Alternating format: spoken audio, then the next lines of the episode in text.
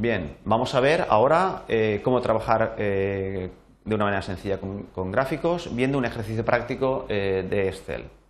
Tenemos una, tabla Excel que nos dice que tenemos ingresos y gastos que hemos tenido en los, 12, meses de un año, tal como se muestra en la tabla siguiente. En la tabla tenemos para cada mes pues, una serie de ingresos y una serie de gastos.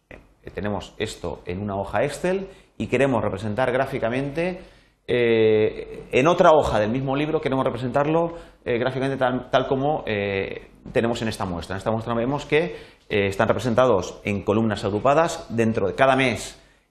cada mes tiene los dos datos, los ingresos y los gastos, y lo vamos viendo de manera comparativa.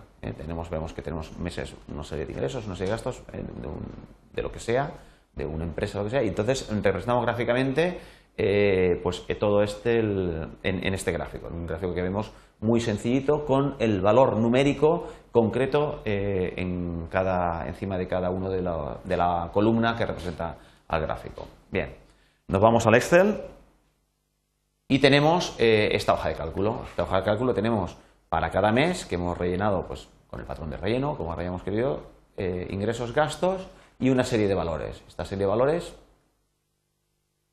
está aquí eh, representada y después tenemos un beneficio que es la diferencia entre ambos valores. Bien, nosotros queremos, eh, queremos eh, nos pide el programa representar ingresos frente a gastos. Ingresos frente a gastos. ¿Qué tenemos que hacer? Tenemos que seleccionar previamente, antes de llamar al asistente para gráficos, tenemos que seleccionar el rango correspondiente. El rango de datos es este. Este es el rango de datos. Sin embargo, siguiendo las recomendaciones que hemos hecho acerca de cómo seleccionar o cómo formatear los datos en Excel para que después podamos realizar gráficos de una manera sencilla, vemos que tenemos cada uno de los datos lo tenemos rotulado, rotulado con el mes que corresponde a ese dato, con lo cual, pues lo que hacemos es seleccionar los datos y los nombres, los rótulos que identifican cada uno de esos datos. Y además tenemos dos series de datos, ingresos y gastos, que están convenientemente marcados. Pues lo seleccionamos también. Seleccionamos el rango que tiene los datos, los rótulos de las filas y los rótulos de las columnas.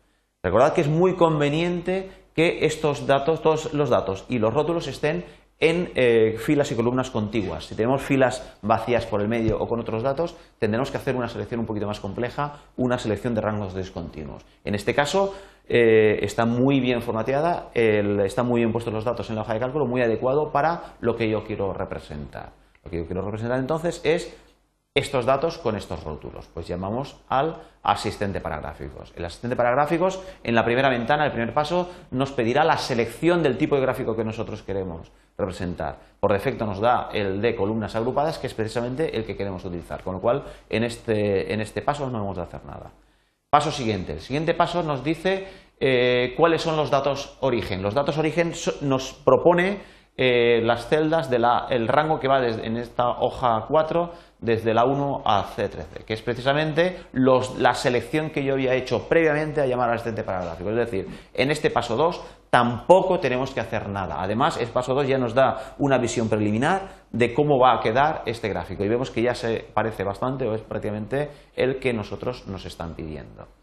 Bien, en la hoja 3 tenemos una serie, en el paso 3, perdón, de la, del, asistente tenemos una serie de, elementos que podríamos añadir, como los títulos, o en este caso concreto nos piden, eh, pues las tablas, eh, nos piden eh, que los datos vayan rotulados con su valor, es decir, que salga arriba de cada columna, fijaos que aquí ya los, los números son muy grandes, entonces, si nos íbamos a la, visión preliminar, veíamos que aquí, pues estos valores, pues sí, son 5.000 y pico, pero bueno, yo quiero tener representado gráficamente el 5.409 o el valor que sea en concreto. Entonces, lo hacemos mediante la selección del rótulo de datos, los valores.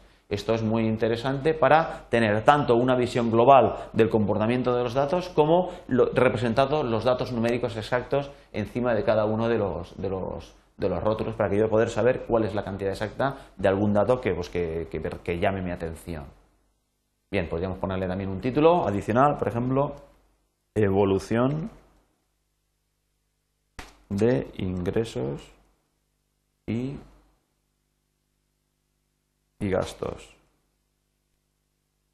Bien, ya el punto último sería dónde queremos colocar el gráfico. Si el gráfico lo queremos incrustar en nuestra hoja de cálculo actual, nuestra hoja de datos, o queremos eh, o queremos eh, hacer una hoja nueva dentro del libro Excel, dentro de este libro Excel, queremos hacer una nueva hoja, recordad que tenemos hojas de gráficos y hojas de datos, podemos tener aquí, y en este caso pues vamos a insertar justo delante de la hoja de, de nuestra hoja de datos, de la hoja 4, vamos a insertar un gráfico, en este caso lo rotulará con el número consecutivo los gráficos que nosotros tengamos en nuestra hoja, en nuestro libro, perdón, con precisamente eh, la representación del gráfico que nosotros nos habían pedido, que es ni más ni menos que esta, un gráfico de columnas agrupadas representando eh, por categorías en el eje de en el eje X, en eje de abscisas, eh, las diferentes categorías que son los meses y para cada y con una leyenda a la derecha que dice identifica cada dato de para cada categoría, que son ingresos y gastos. Además, Encima de cada columna tenemos representado